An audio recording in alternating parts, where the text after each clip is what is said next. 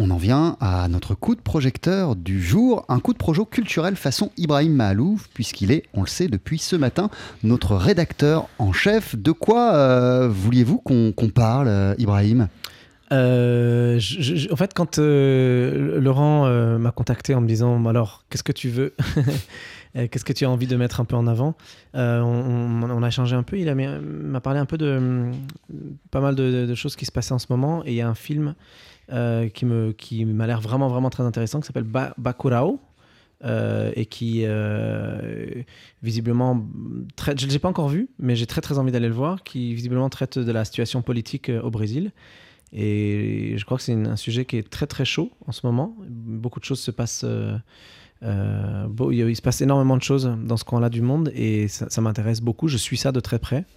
Et donc ben, je, voilà, je pense que ça, ça peut être intéressant d'en parler aujourd'hui euh, avec vous. Et vous, Laurent Sapir, qui vous, euh, qui vous êtes euh, joint à nous également, vous l'avez vu ce film Bakuro Ouais, c'est un super film, hein, beaucoup de, de souffle, prix du jury à Cannes, hein, au dernier festival de Cannes, avec en fait derrière la caméra quelqu'un dont on avait parlé parce que c'était il y a quelques années, il avait réalisé Aquarius. Hein, il s'appelle Kleber Mendoza Filo et il nous raconte en fait un Brésil rayé de la carte, mais au sens propre, à travers un village du nord-est brésilien dont on n'arrive plus soudain euh, à repérer l'existence euh, sur Internet. Alors la suite, c'est Nicolas Scheller, critique à l'Obs, grand fan du film, qui nous le raconte. C'est un village qui d'un coup disparaît des GPS ce qui est à la fois euh, c'est terrible parce que c'est à la fois le signe de la modernité c'est-à-dire qu'aujourd'hui comme on existe à travers des GPS et en même temps euh, et en même temps c'est la violence de cette modernité c'est-à-dire que d'un coup un village entier c'est-à-dire des, vies humaines disparaissent sont dans l'indifférence totale et n'existent plus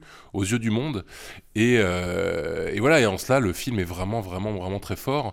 Et j'allais pas dire que c'est un appel à un retour à la nature parce que ce serait très simplificateur mais c'est vraiment un, appel à la résistance et à croire en la tradition, en la culture pour euh, face à un monde qui tend à, écraser euh, toute euh, toute individualité et toute et, et, tout, tout, ce qui fait le, le, caractère et la nature de chaque, de chaque peuple.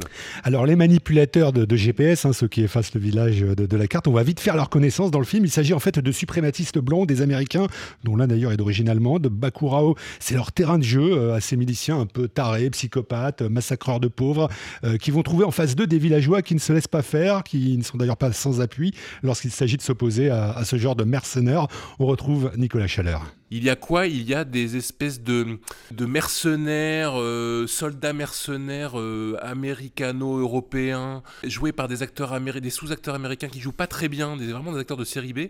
Ça pourrait nuire au film, mais non, ça, confirme et ça, souligne le, propos du film, qui est que, à un moment, l'impérialisme américain, il va jusqu'à euh, importer une culture et une sous-culture dans ces contrées-là, et, et, la rencontre comme ça entre des bandits folkloriques du Brésil et euh, des espèces de personnages qui sortent de, de, sous-films sur l'Irak, euh, ou même juste, c'est juste peut-être des riches qui, qui se payent un, petit safari euh, chez les sauvages. ce mélange des tons fait aussi partie du charme du film et de, et de, et de sa portée politique. Resistencia, c'est comme ça qu'on dit résistance au, Brésil, c'est comme ça aussi, Ibrahim Malouf, que, que, vous le voyez, vous, l'avenir de ce pays, en ce moment, il faut résister à, à, tout ce qui s'y passe Surtout avec Bolsonaro au pouvoir. Ouais, mais est-ce qu'il y a le choix de toute façon? C'est-à-dire que. je crois que j'ai été touché là par ce que disait le, journaliste de l'Obs euh, euh, sur la notion d'indifférence. Je crois qu'il n'y a rien de pire que l'indifférence. Euh, et résister, c'est refuser l'indifférence.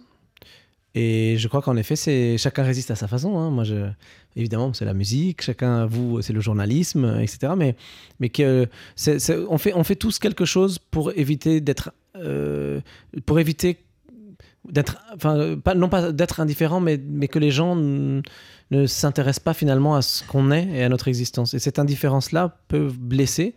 De la même manière qu'avec euh, nos enfants, quand on les éduque, si, euh, si par exemple vous avez trois enfants ou deux enfants et qu'il y en a un qui fait des bêtises, mais vous ne le grondez pas, c'est quelqu'un qui va beaucoup souffrir en grandissant, parce qu'il euh, parce qu'il aura souffert d'indifférence. C'est un peu la même chose, quoi. C'est il y a des peuples sur la dimension d'un peuple, c'est la même chose.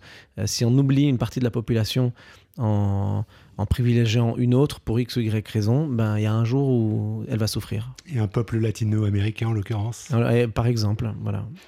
Merci beaucoup euh, Ibrahim euh, pour ce choix de sujet, de coup de projecteur. Et à tout à l'heure, 19h pour votre carte blanche. Merci beaucoup Laurent Sapir. À tout à l'heure. On poursuit sur TSF Jazz avec euh, Django Reinhardt. Voici Nuage.